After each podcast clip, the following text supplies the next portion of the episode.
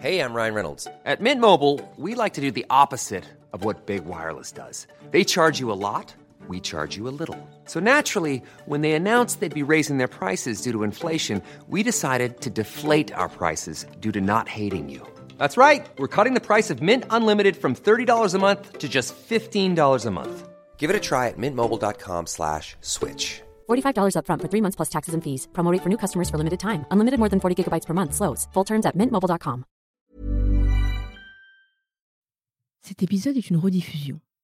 Durant le mois de juillet et août, nous vous proposerons de découvrir ou redécouvrir les épisodes et réflexions de nos débuts. Depuis le début de ce projet de podcast, nous avons eu l'occasion de rencontrer et de discuter avec différentes personnes sur les questions de la discrimination à l'école. C'est pourquoi nous avons décidé de sélectionner quelques passages de ces discussions avec certaines et certains de nos invités. Nous avons voulu intégrer à notre épisode 4 de la toute première saison intitulée L'école et les enjeux de la transmission linguistique aux enfants, les réflexions de Achaizo Ambali dans l'épisode 3 de la saison 1, de Jian dans l'épisode 8 de la saison 2, de Fatima Wassak dans l'épisode 4 de la saison 2 et d'Isabelle dans l'épisode 3 de la saison 2. Et si vous souhaitez participer au podcast, n'hésitez pas à nous contacter sur lesenfantsdubruit-de-l'odeur@gmail.com ou sur notre compte Instagram. Et afin de soutenir notre travail, faites du bruit en partageant le podcast tout autour de vous. Laissez-nous une pluie d'étoiles sur Apple Podcasts et iTunes. Mettez vos plus beaux commentaires d'encouragement. En attendant de vous retrouver le lundi 6 septembre pour la troisième saison, nous vous souhaitons de bonnes écoutes avec nos rediffusions d'été et de belles vacances. Quand je serai grande, je serai astronaute. Salut Riche Salut Frika. Comment vas-tu aujourd'hui Bah écoute, je vais très bien et toi? Bah écoute, je vais bien, merci. Alors aujourd'hui, nous allons aborder l'école et les enjeux de la transmission linguistique chez les enfants racisés. Pourquoi certaines langues sont dévalorisées? Bah écoute, déjà au niveau de la transmission linguistique, euh, bah moi je suis euh, je suis née en Côte d'Ivoire et j'ai passé euh, tout mon primaire en Côte d'Ivoire. Donc moi je fais partie de la langue des Atiers, Mhm. enfin de l'ethnie des Atiers plutôt. Et moi de mon côté, tu vois, je ne parle pas l'Atier. D'accord. C'est-à-dire que quand j'étais petite, euh, mon père ne m'a pas appris l'Atier. Et euh, du coup, tu parlais quelle langue avec ton père? On parlait français dans la maison. L'Atier n'était parlé que quand mon père voyait mes oncles, mes tantes, euh, les grands-parents. Mais euh, nous, on ne parlait pas la langue. Mhm. Et du Ouais. coup, je l'ai pas transmis à, à mes enfants. Alors, euh, du coup, en fait, tu es en train de me dire que ni tes frères, ni toi, euh, personne dans, au sein de votre famille ne parlait la langue, alors que vous étiez en Côte d'Ivoire, c'est ça? Voilà, ni mes frères ni moi ne parlons. euh, par contre, mon père, mes tantes, toute la famille parlent, mais nous, on ne l'a pas appris. Ok. Alors, euh, moi, de mon côté, en fait, euh, bah, je suis née à Madagascar. euh, J'ai toujours parlé malgache. Le français n'est pas ma langue maternelle. Euh, justement, chez moi, tout le monde parlait malgache. Euh, c'est avec ma maman, je parlais malgache, mes cousins, cousines, ma grand-mère. Euh, même à l'école, nous n'étions pas dans des écoles françaises, mais dans des écoles malgaches. Donc, du coup, tout le monde parlait malgache. Du coup, moi, c'est plutôt quand je suis arrivée en France que j'ai dû apprendre à parler français. Mais j'ai toujours parlé malgache en fait avec ma mère.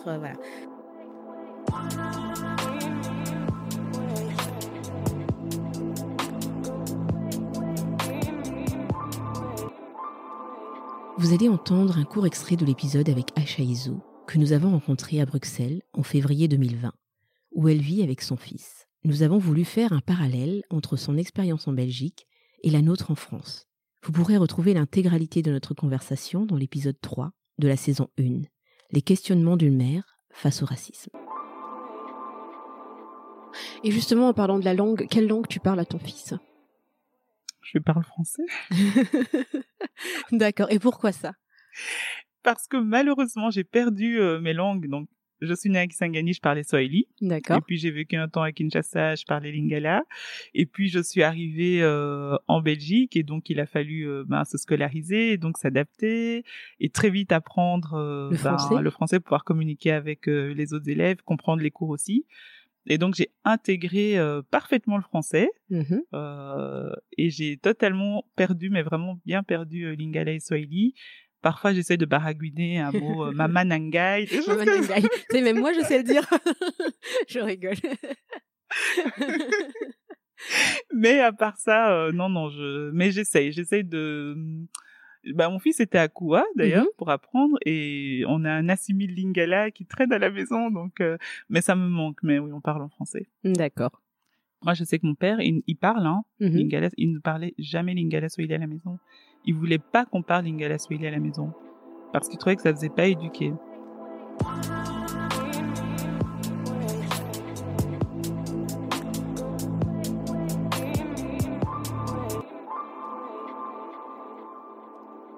J'ai un petit frère qui, lui, euh, bah, nous avons dit 12 ans de différence, qui, lui, est né en France et qui, lui, par contre, euh, ne parle pas du tout malgache. Alors, la raison pour laquelle il ne parle pas malgache, c'est que déjà, à l'école, quand ma maman a voulu euh, le scolariser, donc en petite section de maternelle, ma mère avait l'habitude de lui parler malgache à la maison, comme elle me parlait malgache, comme on communiquait ensemble en malgache.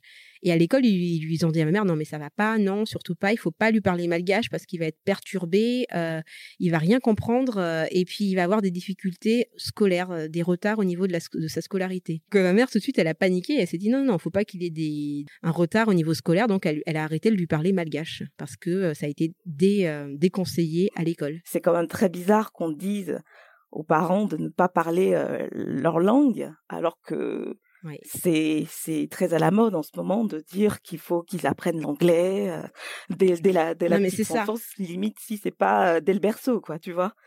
C'est pour c'est ça. tout à fait ça, en fait. qui me qui me fait un peu euh, un peu doucement rigoler, quoi. C'est un historique, ça aussi. Hein.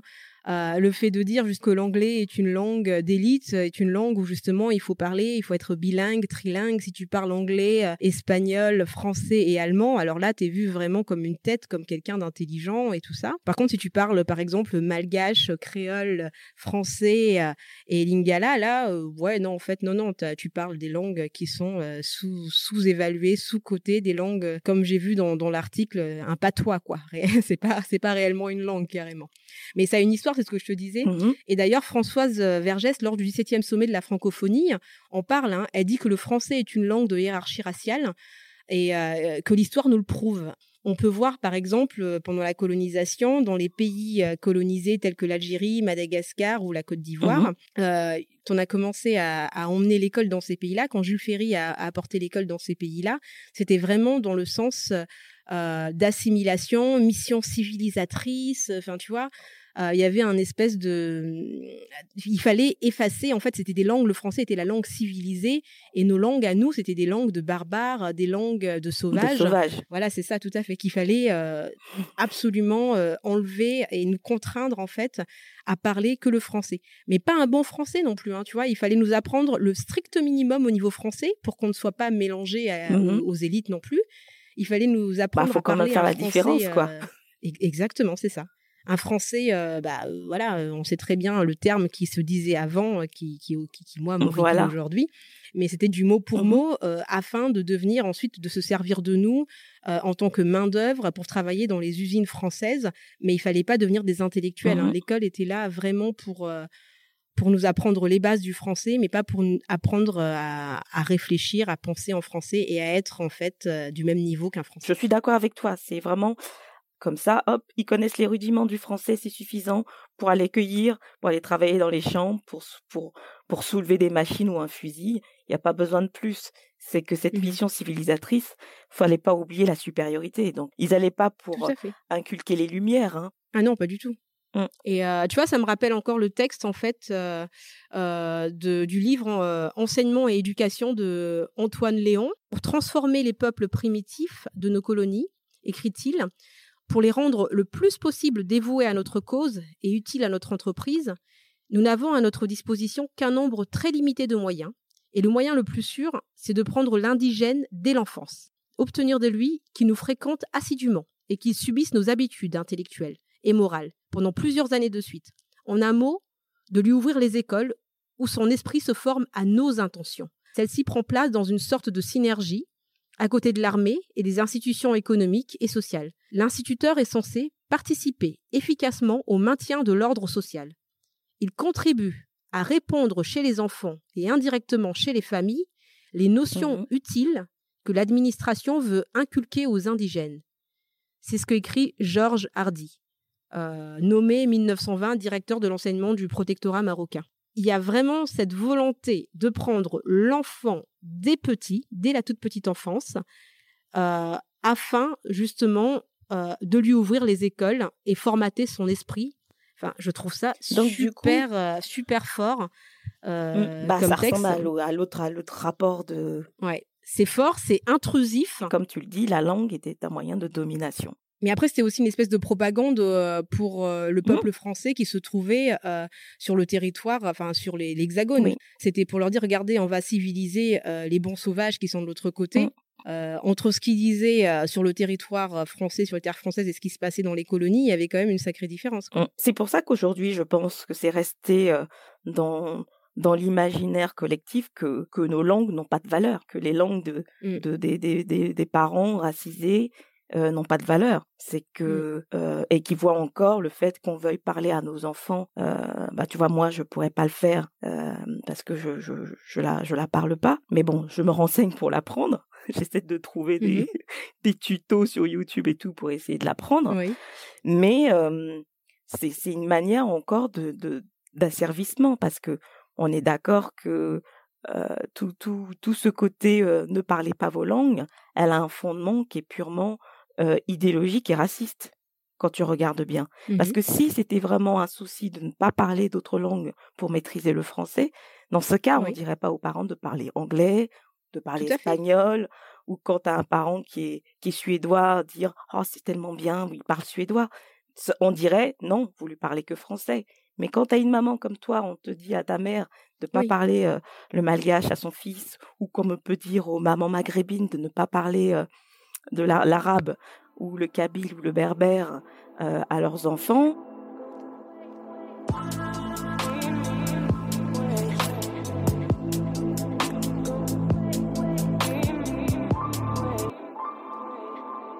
Dans cet extrait avec Jian, lors de l'épisode 8 de la saison 2, la politique éducative, essentialisation et assignation des élèves racisés, que vous pourrez écouter dans son intégralité. Jian remet en cause la stigmatisation de certains enseignants envers les langues maternelles autres que le français. C'est pourquoi elle encourage les parents à transmettre leur langue sans complexe ni culpabilisation. Je n'en peux plus euh, d'entendre et, euh, et de voir la stigmatisation autour de la langue maternelle. Oui. Parlez votre langue maternelle à la maison.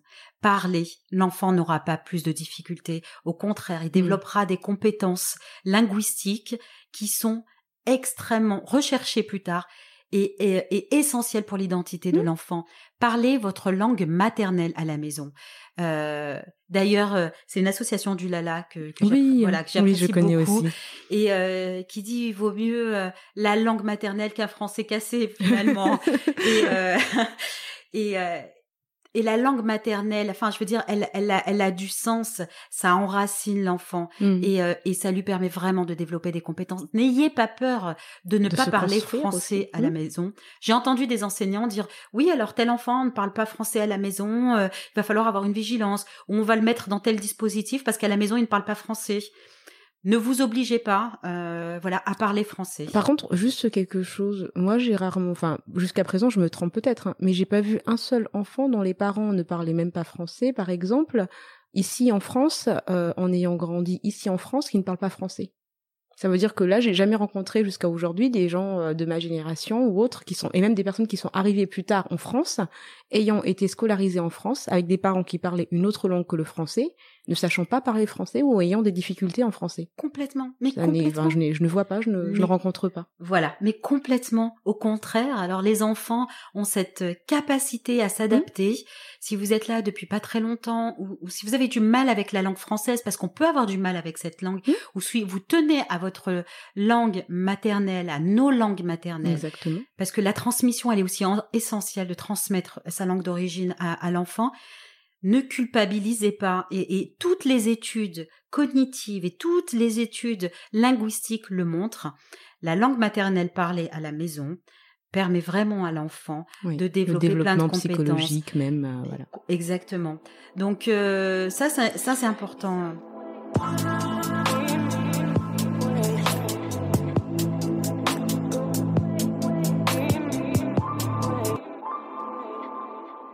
Pour l'arabe, il y a aussi autre chose Oui, derrière. hein. Parce que l'arabe, en fait, euh, à l'époque de, de l'Algérie, il disait qu'il fallait éradiquer l'arabe, Mhm. il fallait carrément l'éradiquer, Mhm. car vu comme l'outil d'un- panislamisme, Mhm. tu Ouais. vois donc euh, derrière ça, il y a vraiment, euh, les- à travers les langues, il y a, il y a une, une guerre psychologique. Mhm. Le mot est peut-être fort quand je dis mot guerre, mais il y a réellement euh, un combat de, de civilisation Oui, un statut de supériorité et de dominant. et de soumission, et aussi une volonté quand même d'effacer la culture de l'autre, parce que la langue, elle se transmet quand même à travers la culture. Quand, quand tu entends en Algérie qu'il faut éradiquer l'arabe, Mm. je trouve que le mot est fort. Hein. Euh, c'est pas du genre non non euh, déconseillons l'arabe c'est éradiquer l'arabe et d'ailleurs tu vois que William euh, Merleau de Ponty Mhm. Merleau-Ponty, pardon, j'ai rajouté un, un 2, qui était un, administrateur colonial français, euh, qui était gouverneur général de l'Afrique occidentale française aussi. Euh, la langue française était utilisée au sein des colonies comme une arme de conquête morale Mm. des peuples dits indigènes. Ouais. Tu vois? Pour eux, c'était vraiment euh, quand ils sont euh, quand ils sont arrivés euh, avec l'école en se disant qu'il fallait instruire ses enfants, enfin leur apprendre le français. C'était pas du genre ouais je t'apprends le français, c'était vraiment une langue pour une conquête morale quoi.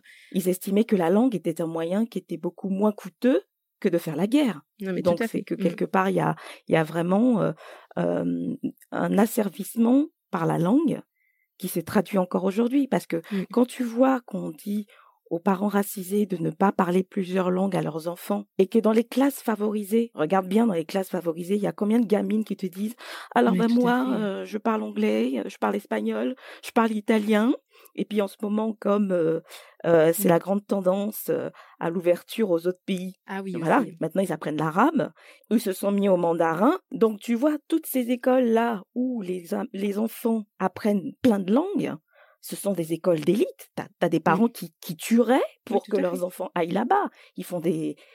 C'est sur dossier. Des euh, dérogations. ils font des- Et puis ça, ça, c'est- puis ça vaut une fortune. Hein. Ce sont Mm. des écoles privées dites internationales. Oui, c'est ça.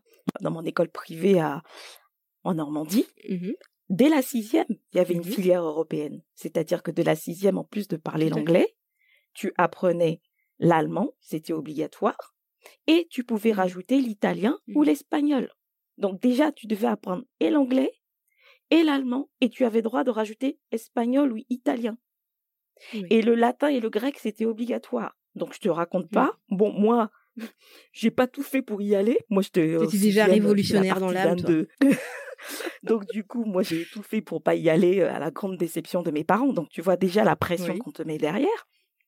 Donc tu as tous ces gamins-là qui, dès la sixième, ont des agendas de ministres, comme je dis. faut former Et à côté de ça. Les parents racisés, par contre, on leur fait comprendre que ce serait plus, c'est plus un handicap.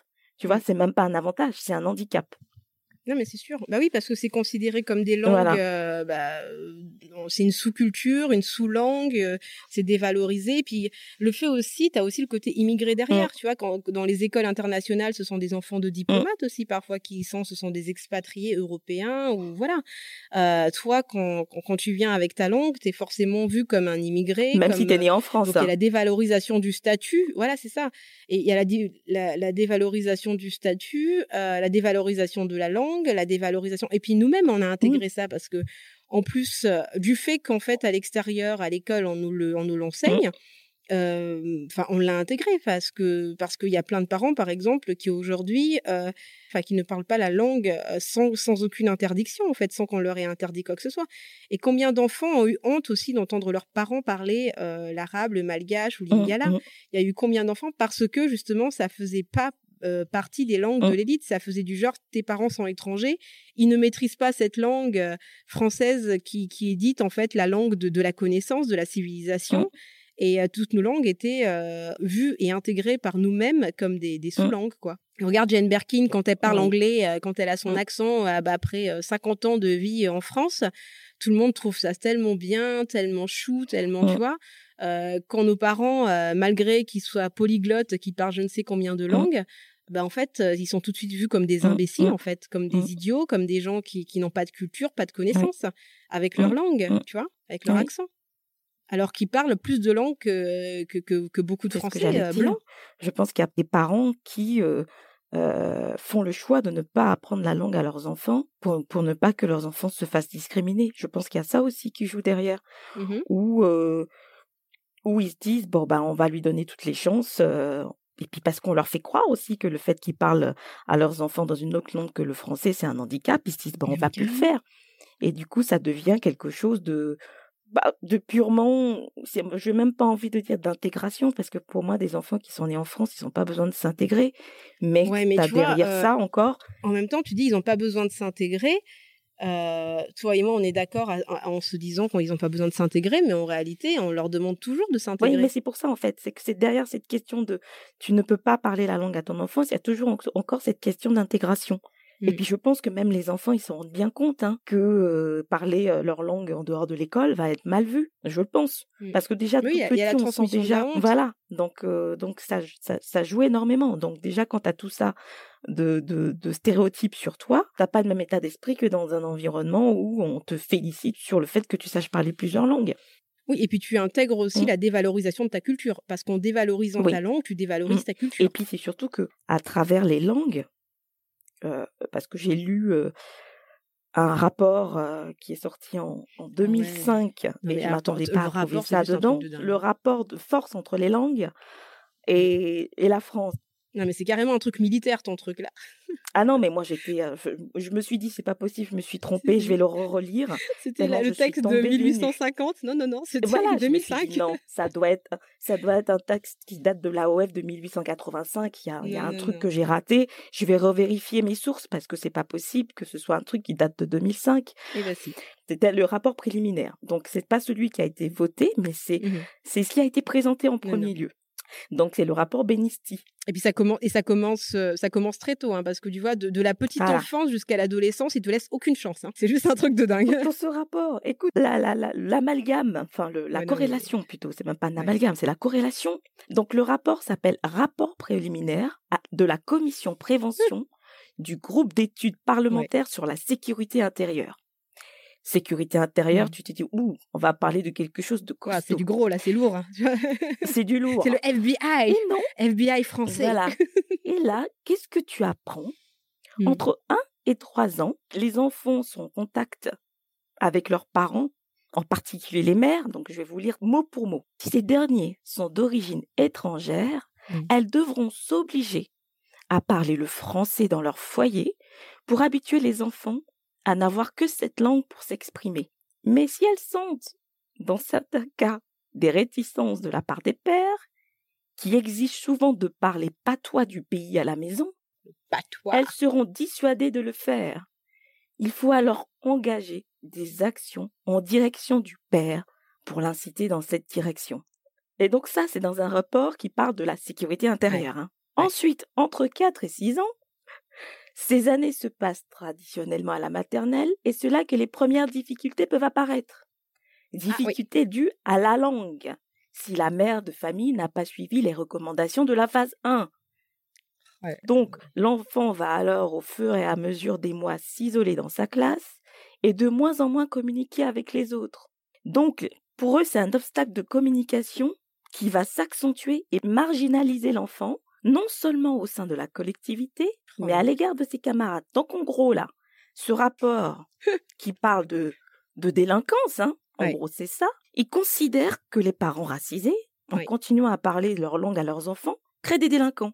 Oui. Donc, en gros, en gros, chers parents racisés, vous êtes en train de créer des futurs délinquants. hein. C'est de votre faute. hein. Non mais, et- Donc- mais mais tu vois regarde Ulrich c'est pour ça que tout à l'heure quand je te parlais en fait euh, de l'historique de l'école on est encore euh, là à part ce texte pour moi on fait carrément le lien entre ce qui a été écrit en 1875 et ce qui a été écrit en fait là parce qu'ils font exactement les mêmes liens ils disent qu'en fait les parents ne doivent pas apprendre leur langue à leurs enfants et que les enfants Mhm. doivent intégrer euh, la langue française. Les textes n'ont pas changé en fait. hein. Les textes Non, n'ont non, non. absolument pas changé. On est encore dans ce Mais même c'est pour ça que je t'ai dit que j'ai relu, re-relu, revérifié. Je me suis dit, c'est pas possible, ça peut pas dater de 2005.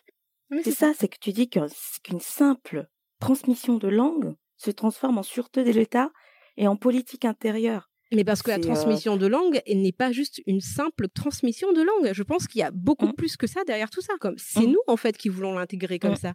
Nos langues sont des vecteurs de notre culture, de notre histoire, de nos racines. Et nous, en abandonnant nos langues et en les transmettant pas à nos enfants, on accepte de taire une partie de nous, de faire le deuil d'une partie de nous, de notre histoire, de notre culture, des transmissions. Et je pense que par la langue, il y a beaucoup plus que ça qui se joue. Et c'est pas pour rien que justement, c'est une question de sûreté d'État. C'est une question de transmission des valeurs, des savoirs, de la culture et de l'histoire. Oui. Jamais tu te dirais ça d'un Anglais quand il vit en France. Non. Jamais Ah non, tu vas non, te non. dire ah bah tiens euh. On, on va vous enlever euh, vous êtes vous avez interdiction de parler anglais maintenant vous habitez en France et vous devez parler Mmh. euh, français parce que sinon votre enfant sera en échec. Sinon votre Mmh. enfant il deviendra délinquant. Enfin jamais on, écrira des textes comme ça.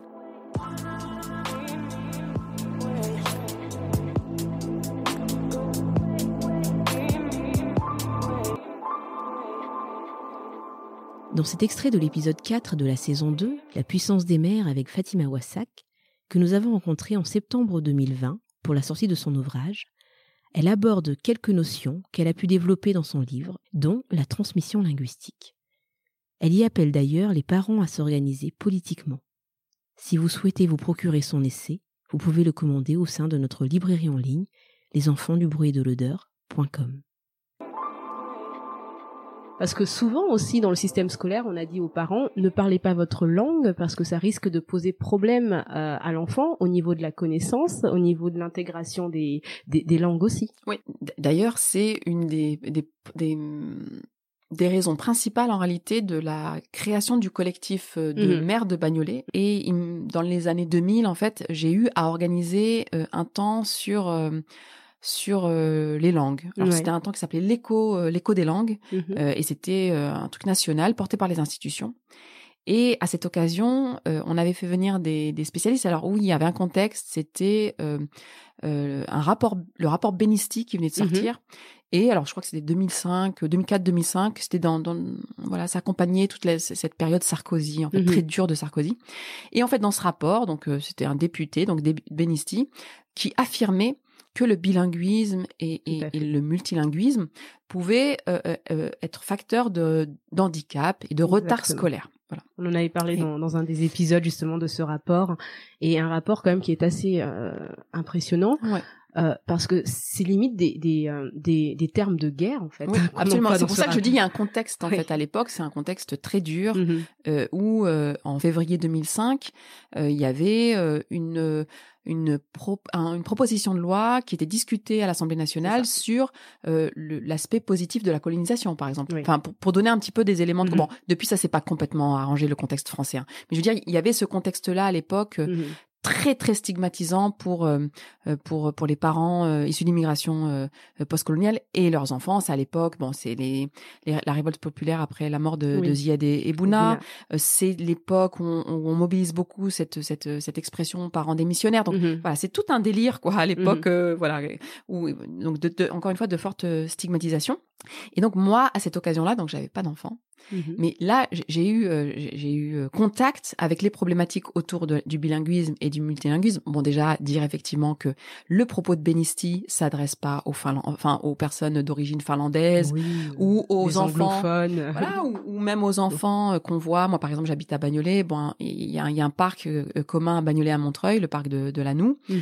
euh, où en fait on voit des parents euh, qui n'ont pas forcément d'origine euh, anglaise ou, ou, ou espagnole ou italienne parler euh, le dimanche anglais et exclusivement anglais à leurs enfants Mhm. pour leur permettre voilà d'avoir plus de, de chances de réussir à l'école etc plus tard et ça ne pose évidemment pas de problème à Benisti ni à personne donc là il s'agissait bien de viser exclusivement les langues euh, euh, de l'immigration en réalité. Euh, et, et en réalité c'était pas tant les langues qui étaient visées C'était les populations, la c'est personne. les locuteurs et les locutrices. C'est-à-dire que évidemment que si euh, toi et moi euh, euh, parlions finlandais encore une fois, anglais ou allemand à nos enfants, en réalité, et si c'était notre langue maternelle, euh, bah, l'anglais, l'allemand, bon, je, suis sur un truc surréaliste, hein, mais l'anglais et l'allemand et le finlandais, c'est stigmatisé. Mhm. En fait, c'est pas le wolof, le bambara, euh, euh, le tamazirt en soi en fait qui est, qui est problématique. Euh, si ces langues-là sont qualifiées de dialectes Mhm. ou de c'est pas vraiment des langues, c'est bien en lien avec avec les locuteurs et les locutrices qui donc Qui sont stigmatisés et donc voilà c'est renvoyé sur sur leur langue quoi. Moi je me disais du coup ah mais quand j'aurai des enfants, ça va pas se passer comme ça. Là, je viens de voir que justement, ce qu'ont fait mes parents, c'était Mhm. super en fait. Mhm. Et c'est vraiment à l'âge adulte que Tu t'es rendu compte. voilà, de tout, de tout, de, de- de ce que m'ont permis euh, euh, mes parents, sans forcément encore une fois l'avoir théorisé et tout. Hein. Moi, mes parents, ils n'ont pas été à l'école et tout, mais Mhm.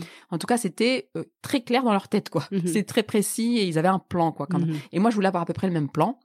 C'est-à-dire, voilà, moi, quand j'aurai des enfants, euh, voilà, je veux ne pas avoir honte de ce que je suis. Mhm. Alors que je leur transmette ou pas d'ailleurs. hein. Moi, je suis pas du tout euh, sur des injonctions euh, presque inverses en fait vis-à-vis Mhm. des populations qui viennent de, de, de- de- notamment d'Afrique, en tout cas des pays anciennement colonisés. Colonisé. Euh, moi, je suis pas du tout sur des injonctions de il faut parler sa langue maternelle euh, à son enfant parce que je sais aussi les dégâts psychiques que ça peut causer de dire à des personnes qui ne parlent pas forcément leur langue maternelle parce que leurs parents euh, ne leur ont pas euh, transmis, aussi parce qu'il y a, il peut y avoir aussi des complexes qui ont été développés, etc. Mhm. Moi, je sais ce que c'est cette injonction de dire, mais t'as pas honte pas, Voilà, exactement. que l'on parle notre langue ou pas, à partir du moment où on veut transmettre ça à son enfant, il faut pouvoir créer les conditions Mhm. pour que la transmission se fasse sans trembler. Enfin, il y a des expressions comme ça que j'utilise dans, dans le livre. Voilà, c'est sans trembler, sans complexe euh, d'infériorité, pour que l'enfant ne sente pas l'hésitation, en fait. Mhm. Parce qu'il y a des parents qui parlent, ce que je disais tout à l'heure, il y a des parents qui parlent leur langue à leur enfant, mais par exemple,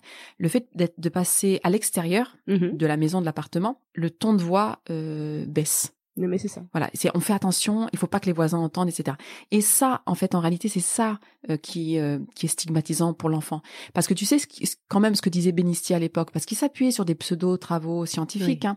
En réalité, c'était les travaux scientifiques en tant que tels n'étaient pas si pseudo que ça. Mhm. C'est l'analyse que lui On euh, faisait. euh, voilà, et les enseignements qu'il en tirait. Mais, mais sur l'idée, par exemple, que nos enfants, les enfants euh, de classe populaire et Mhm. descendants d'immigration euh, postcoloniale, euh, plus de, de difficultés euh, euh, euh, dans la langue, en termes d'agilité, de, de- mhm. ça c'est vrai. Mhm. Ça, c'est vrai. Ça, je veux dire, voilà, il faut voir aussi euh, euh, euh, les travaux scientifiques là-dessus. Il y a Mhm. quelque chose, oui, c'est vrai. Nos enfants, alors parce qu'ils sont de classe populaire et parce qu'ils sont descendants de l'immigration postcoloniale, ont plus de difficultés dans, dans, dans l'apprentissage de la langue. C'est vrai.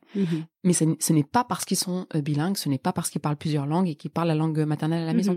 C'est parce que leur langue maternelle a été stigmatisée. C'est Mhm. ça qui crée le retard, puisqu'il faut parler de retard scolaire. Mhm. C'est ça qui, qui crée le, le- le- la difficulté en fait chez l'enfant. L'enfant, même très petit, hein, ça, ça a Mhm. été prouvé. Même sûr, bébé, il ressent la honte en fait dans, dans, dans la voix, dans le tressaillement, etc. Bah, Par la, la connaissance du stéréotype aussi, on en parlait avec euh, une, une invitée la dernière fois qui est psychologue et qui expliquait comment en fait euh, bah, on intègre ces stéréotypes, enfin les préjugés que les autres ont de nous et comment on arrive aussi nous bah, à se restreindre et à pas euh, pouvoir apprendre correctement. Absolument, c'est ça. C'est-à-dire qu'il y a un effet effectivement euh, de mésestime de soi, Mhm. de honte de soi, effectivement. Euh, alors. Voilà, ça c'était avant d'avoir d'avoir mes enfants. Donc voilà, j'ai été amenée à réfléchir à ces questions de, de, de, de langue, on va dire, euh, en tant que professionnelle. Et en fait, ce qui s'est passé pour la petite anecdote, et que, mais que je raconte dans le livre, hein, c'est que bah, moi, je, je, je parle euh, donc euh, tamazir, arabe Mhm. à, à, à ma fille, donc qui Mhm. vient de naître à l'époque. C'était en 2000, euh, 2012, euh, 2012-2013. Et, euh, et en fait, il y a eu une réunion au sein de la crèche. Ouais. Euh, euh, bon, déjà, il y avait une culpabilité par rapport à, euh, euh, en tout cas, que, que cherche à, À entretenir, euh, non? Ouais, la crèche sur les, les femmes Mhm. euh, et, et toutes les femmes, hein, Mhm. franchement, euh, qui euh, travaillent et qui laissent leur bébé. Oui. à la crèche. Il y a un truc Mhm. autour de si t'es pas contente, te plains pas parce que Oui, si t'es pas contente, normal, tu gardes ton voilà, enfant exactement. en fait. Donc euh, déjà tu laisses ton enfant, euh, tu l'abandonnes Mhm. alors qu'il est bébé euh, et donc euh, ne viens pas en plus nous casser la tête nous Mhm. euh, qui nous occupons de, de ton enfant. quoi. Euh, donc il y avait déjà ce petit contexte-là. Et, et c'est vrai qu'il y a eu une réunion qui s'est organisée, on, on m'en a fait part, et donc Mhm. il y a une puéricultrice qui vient me voir un peu gênée et qui me parle donc du, de la nécessité d'harmoniser Mhm. l'environnement de, de, de ma fille. Alors je- pourquoi C'est quoi euh, harmoniser l'environnement de ta vie Et Qu'est-ce qui s'est passé Alors je, je, je- du coup j'essaie de, de comprendre. Et là, euh, bon, Pourquoi, Elle est venue à- chez toi avant pour voir comment ça se passait non, non, alors, euh, elle me, alors elle m'a dit, euh, un peu gênée quand même, hein, Mhm. mais elle, a quand même osé me dire Voilà. euh, euh, que en fait, euh, elle avait remarqué, l'équipe avait remarqué, donc elle m'a parlé du coup de cette réunion, que Uh-huh. l'équipe avait remarqué que ma fille était agitée, qu'elle était, ça se voyait qu'elle était mal, et que après cette réunion, donc grâce aux, échanges entre professionnels lors de cette réunion, elles, elles en ont conclu que c'est parce qu'elles n'évoluaient pas dans un environnement harmonieux, et, et, et, notamment du fait que je parlais arabe, mmh. alors que euh, voilà, à la, au sein de la crèche, on parlait français. Mmh et donc, euh, voilà, et alors ce que je lui avais répondu, euh, alors moi, quand je l'ai retranscrit, les gens qui ont, qui ont lu le livre me disent, me disent ah, c'est bien, tu l'as, tu l'as fait passer avec humour. Mmh non, moi, quand je, je, lui ai répondu, c'était pas du tout sur le ton de l'humour. Je lui ai dit, mais qu'est-ce que vous comptez faire pour harmoniser? Est-ce que vous comptez apprendre l'arabe? Et là, franchement, je l'ai stoppé dans son élan. Arrêtez de me casser la tête avec cette histoire de voilà parce que je pense que je l'ai renvoyé quand même à quelque chose qui était mmh très très euh, problématique. Et mais voilà il y avait quand même ce truc là de te mettre la pression en fait pour que tu ne parles pas ta langue maternelle à ton enfant. Bon moi il se trouve que j'étais déjà conscientisée sur ces questions-là, mmh c'est pour ça que je te racontais en fait toute cette période euh, une dizaine d'années plus tôt euh, où j'avais en fait bah, bosser en fait sur ces questions. Donc je savais moi mmh l'imposture en fait autour du fait de non mais ne parlez pas euh, votre langue maternelle, ça va ça va causer de la désharmonie, en tout cas du retard, etc. Donc quand elle m'a euh, voilà donc quand, cette puricultrice m'a parlé, moi j'avais ça en tête. Donc mmh. j'avais des ressources en fait pour lui répondre. Ben qu'est-ce que tu comptes faire? Est-ce que tu comptes aller apprendre l'arabe quoi? Mmh Mais mais je sais que beaucoup de parents malheureusement euh, n'ont pas ces ressources là. Et, et et du coup oui, qui peuvent se dire ben pour protéger leur enfant en fait. Euh, pas forcément parce que c'est pas forcément des personnes, je, parle des mères en particulier, qui vont avoir honte de ce qu'elles sont ou de leur langue, etc.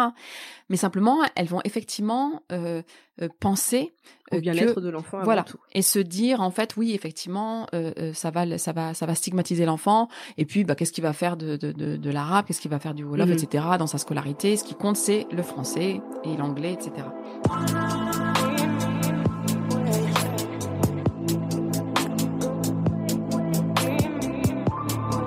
T'as as autre chose aussi derrière ce côté euh, qu'il faut pas parler la langue à son enfant. Nous encore, on maîtrise le français, mais on est d'accord que émotionnellement parlant, il y a certains mots que tu peux pas transmettre. Quand tu as appris à réfléchir dans une autre langue, tu peux pas transmettre en français. Donc, euh, pour les parents qui n'ont qui ne maîtrisent pas bien le français, je trouve que ça ça casse le lien et je trouve aussi que ça peut leur ôter leur rôle de parents dans l'éducation de leurs enfants parce que, en gros, ils ont cette injonction-là de ne pas parler à leurs enfants dans la langue. Ils maîtrisent pas bien forcément l'autre langue. Donc, du coup, quand tu as des devoirs à faire, je dis ça parce que euh, j'ai croisé une maman euh, de confinement là, et tu sais, en ce moment, on fait les devoirs à la maison. Mmh et cette maman euh, qui, qui vient de Gambie, elle parle très bien l'anglais, elle parle très bien le Wolof, mais elle maîtrise pas bien le français. Et elle me disait que pour les devoirs, c'était une galère, parce que sa fille était en demande de certaines choses, mais elle, elle m'a dit, je suis incapable de comprendre, donc elle est obligée d'aller sur Internet pour traduire du français, pour faire en anglais, pour pouvoir comprendre et essayer d'expliquer à sa fille. Mais comme elle n'a pas appris à sa fille à parler sa langue, ben elle dit, je ne sais plus comment faire. Oui, c'est ce que c'est ce qu'on disait tout à l'heure, la transmission il n'y a, plus une possibilité euh, de communiquer avec la culture d'origine, la culture de base, puisque tu ne comprends pas euh, les gens qui te ressemblent, les gens mmh. euh, qui, enfin, qui ont la même culture que toi. Tu ne peux pas transmettre cette culture et tu peux pas transmettre l'information. Et en plus de ça, tu ne peux pas structurer ta pensée, parce que on voit bien aujourd'hui quand on voit les, les, études sur la formation de la pensée et du langage, on voit bien que tout ça est lié et que on peut structurer sa pensée par euh, la possibilité d'avoir accès à, un langage aussi. Donc, si mmh. tu n'as plus accès ni au langage, ni aux mots, ni à l'histoire, euh, ni à ta pensée, euh, tu deviens en fait un, récipient que tu peux après remplir à volonté de tout et de n'importe quoi. Mmh. C'est pour ça que je disais, il y a quand même une stratégie de vouloir couper la culture, couper les langues et ça coupe aussi la parentalité derrière oui, tout ça. en fait, ils ont plus de rôle dans l'éducation de leurs enfants. Mmh. Parce que quand tu maîtrises mal le français, c'est-à-dire que tu peux pas t'investir rien que dans les devoirs. Moi, mmh. cette maman, elle m'a fait, elle me disait, elle me dit, moi, je, je me, j'y arrive plus. Elle dit, j'y arrive plus. Elle dit, j'essaie de lui expliquer, mais elle comprend pas. Elle dit, quand j'arrive à comprendre, c'est dur pour moi de lui faire comprendre ce que j'ai compris. Donc, elle se retrouve dans une situation où elle arrive même plus à aider sa fille. Ça, ce sont des facteurs supplémentaires d'échec scolaire. Hein. Dans mmh. l'éducation de leurs enfants, c'est, c'est, c'est un des principes même en tant que parents. On est tous investis dans l'éducation de notre enfant. Comme mmh. je dis, ça doit limiter les échanges aussi. Les émotions sont pas traduites de la même manière. Quand tu as intégré le français des petits, il y a certaines émotions que tu peux dire. Mais euh, moi, je, je, vois mon père quand parfois il, il, parlait euh, à Thiers.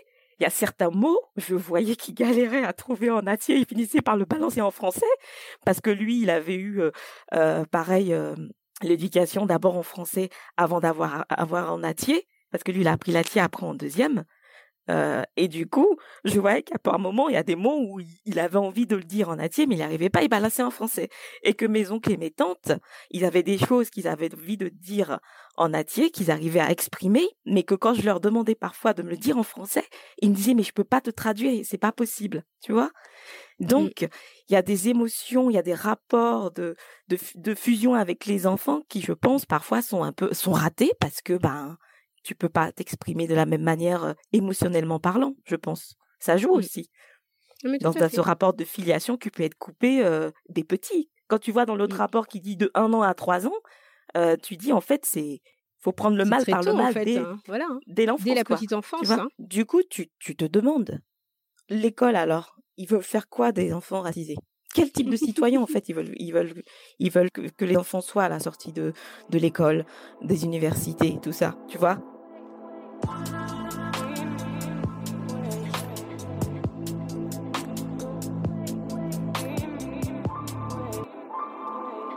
Vous allez écouter un court extrait du témoignage d'Isabelle où elle aborde ses difficultés à communiquer avec sa mère et les raisons de son départ en Chine pour y apprendre le mandarin. Vous pourrez retrouver l'intégralité de notre conversation dans l'épisode 3, Le racisme anti-asiatique, une réalité, pas un mythe ma mère en fait euh, et mon père ne viennent pas de la même région de Chine donc euh, c'est de deux communautés euh, dans, enfin dans Paris il y a ces deux communautés t'as les mm et les et les, et les Wen et euh, mais ils parlent ils parlaient ensemble en mandarin mm-hmm. à la maison donc nous on comprend on comprend le mandarin mais ils voulaient pas nous parler donc moi mon père il parlait bien français oui. mais donc il nous parlait en français mm-hmm. et ma mère en gros c'est elle parle en moitié un nom de moitié français moitié chinois. Mmh elle, nous parle à nous comme ça. Et euh, en fait, euh, avant, en fait, mon père, c'était le, il faisait le traducteur en fait mmh. pour les choses un peu plus compliquées. Et c'était surtout lui qui s'était occupé de nous, donc euh, quand on était très jeunes. Donc, je mmh. pense que du coup, à la fin, moi, je me souviens de, de fois où, par exemple, ma mère elle disait des trucs très compliqués en chinois et que je comprenais pas forcément. Et du coup, automatiquement, je tourne la tête. c'est vers mon père. Genre, qu'est-ce qu'elle a dit, tu vois? Alors que c'est ma mère, hein Oui. Et en gros, le truc, c'est que plus tard, quand j'étais ado, j'ai demandé à mon père, mais pourquoi C'est quand j'ai j'ai eu un, peu un comment dire une remontée de mon sentiment. Euh, tu sais, genre j'étais en mode ah oui, euh, je suis chinoise, donc il faut que mmh je me reconnecte euh, mmh à mes racines chinoises. Et là, j'ai commencé à me comment ça se fait qu'on n'a pas appris le chinois? Mmh Et j'ai demandé à mon père. Et mon père a dit que quand moi je suis née, donc je suis l'aînée, il y a les autorités ou je sais pas qui, mmh les, à l'hôpital, voilà, qui ont dit à mes parents de pas parler en chinois à la maison avec nous, oui. euh, de parler en français quoi. Et je me rappelle aussi que pour ma, mère, c'était une grosse fierté. Mmh que tu parles français? Ouais. Mmh. Mais maintenant, le problème, c'est que mon père euh, maintenant est décédé. On a des problèmes de communication parce mmh. que ben on méprise on maîtrise pas euh, de chinois comme euh, enfin enfin si on mmh. peut avoir des discussions euh, de, au jour le jour mais mais oui c'est pas aussi fin c'est pas voilà c'est ça tu peux pas aller en profondeur dans les discussions que tu veux dire enfin que tu veux avoir avec ta maman Ouais, et du coup, même si, ben, après, plus tard, euh, en tant qu'adolescente, j'ai essayé de reprendre le chinois, bah, justement, après le lycée, moi, je suis partie pendant un an en Chine mmh pour apprendre le chinois, en fait. D'accord. Donc, tu avais vraiment une motivation, une réelle motivation pour renouer euh, avec la langue, quoi. Ouais, ouais, ouais. J'étais, j'étais très motivée et tout. Et je m'en souviens même que euh, dans cette classe, donc j'étais à l'université de langue. Mmh et dans, dans la classe, il y avait plein de, de, d'étudiants de plusieurs pays euh, et moi j'étais euh, ben la j'étais peut-être pas la seule euh, euh vous étiez pas nombreuses enfin je veux dire de une personne asiatique qui mmh qui est née dans un pays occidental. Mmh la plupart c'était des asiatiques des coréens des japonais etc et après les des pays occidentaux c'était des blancs. Mmh moi j'étais la seule asiatique. Mais de pays occidental. Et en fait il y a mon prof qui m'a demandé devant toute la classe pourquoi je veux apprendre le chinois? Hmm. Et et, tous les autres gens, c'était en mode oui, je vais apprendre le chinois parce que. le travail. Ouais, voilà, des choses comme ça. Et moi, j'étais la seule, j'ai fait ouais, je veux apprendre le chinois pour renouer avec, avec mes racines, quoi. Mmh. Et, euh, et, et, je m'en souviens quand j'avais dit ça, je suis ouais, c'est, c'est peut-être un peu bizarre comme, comme, euh, comme réponse, parce que c'était pas comme les autres. Mmh en fait, j'avais pas les mêmes motivations mmh que les autres. Mais en même temps, tu t'es, enfin, c'était, c'était pour ça et c'était important euh, pour soi aussi, quoi. Tu t'es un peu mise à nu du coup devant les autres parce que voilà. Bah ouais, bah ouais, c'est ça. Euh, et du coup, moi je pense que, mais malgré tout ça, ça suffit pas parce que mm. euh, j'apprends, j'apprends le chinois quand je suis déjà plus vieille. Mm-hmm. J'ai jamais vraiment eu l'habitude de parler en chinois avec mes parents. Donc mm-hmm. même après un an, quand j'étais euh, revenue en France, même si je parlais le chinois, en fait, j'avais tellement l'habitude de parler en français avec mon père que en fait, euh, ça a pas non plus trop. Mm. Ça, ça crée une distanciation quand même. Hein. C'est. Bah ouais de ne mmh. pas réussir à parler euh, la même mmh. langue que, que, ses parents, une langue qu'ils ont appris eux tout petits et qui a une histoire, qui a voilà, c'est vrai que c'est pas la même chose que quand tu l'apprends adulte. Je, je, te comprends, et je te rejoins sur ça. Euh... Donc voilà. Donc après, euh, donc euh, quand donc je te disais que mon père avait dit que les autorités et tout, et moi à l'époque, ben je je l'avais pas cru. Je pensais que il avait dit un, il avait dit ça pour se déresponsabiliser. déjà qui ne savait pas appris le chinois. Mhm. Et, euh, et en fait, ben, quand j'ai écouté votre podcast euh, l'autre jour, euh, je sais, ah ouais, mais en fait, mhm. c'était sans doute ça que, en fait, on, on, on leur a vraiment à l'époque, oui.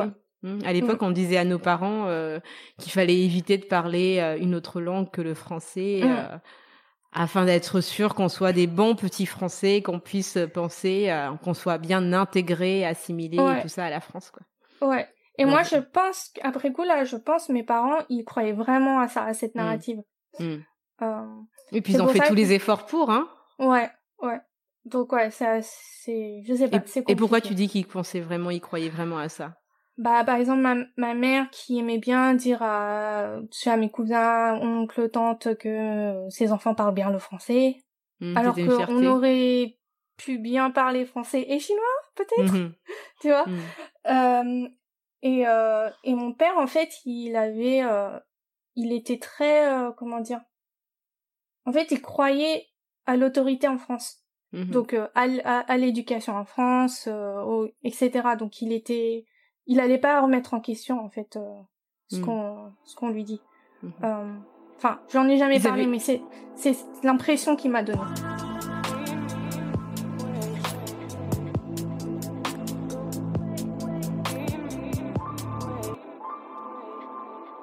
Alors, je me pose la question, Ulrich, est-ce que c'est à, l'école d'ouvrir les yeux ou est-ce que c'est à nous de les ouvrir? Parce que, en fait, moi j'ai l'impression que c'est une espèce d'hypocrisie, mais euh, les faits sont là, les chiffres sont là, les vécus sont là. Euh, en attendant, enfin, c'est aussi à nous de pas avoir honte de, nous reconstruire, de pas avoir honte de, ce que nous sommes, de nos langues et d'apprendre à voilà, on peut pas compter sur euh, l'école pour valoriser ce qui ce ce qu'il dénigre déjà en fait. Oui, mais ce que je veux dire par là, quand je disais ça, c'est que quand tu vis dans un environnement qui n'est pas forcément calme, agréable, et que tu n'as pas forcément un boulot où tu te sens à ta place parce que tu l'as pris par dépit, parce que c'est un boulot alimentaire, il faut que tu manges. Je mmh pense que ça joue aussi dans, dans le côté de ne pas se sentir valorisé. Et je mmh pense que tu es, tu es moins enclin à vouloir t'affirmer. Tu vois ce que je veux dire? Il n'y a pas que le côté que nous devons nous valoriser, c'est aussi la place que la société veut attribuer. Non mais après, je, je, l'entends en fait, la place que la société euh, veut attribuer. La place, elle est, elle est claire, elle est nette. Hein. Euh, tu vas être femme de ménage, tu vas être, euh, tu vois, tu vas nettoyer les bureaux, tu vas faire le travail invisible. Bon, allez, tu vas être infirmière, tu vas être, voilà. En fait, la place, elle est claire. C'est nous qui repoussons en fait les frontières, on va dire, pour pouvoir aller outre ça à mmh travers en fait des efforts, euh, bah, des efforts surhumains, à travers un dépassement de soi au quotidien, à travers l'épuisement, mmh à travers le fait de devoir en faire plus que tout le monde pour pouvoir réussir. Mais en fait, la place qui nous est dédiée, elle est claire. Hein. C'est nous qui voulons euh, briser ces, ces, plafonds afin d'avoir une autre place. Mais peut-être euh, qu'il est temps de savoir par nous-mêmes nos valeurs, de renforcer nos enfants, leur apprendre leur culture d'origine, notre culture du moins, transmettre des choses qui nous appartiennent. Parce que quand les langues, si de génération en génération nous perdons notre langue, nous allons perdre nous aussi notre culture. Là où les autres se, se battent pour garder la leur, mmh nous, on est en train de perdre des territoires petit à petit. On est en train de perdre des territoires psychiques.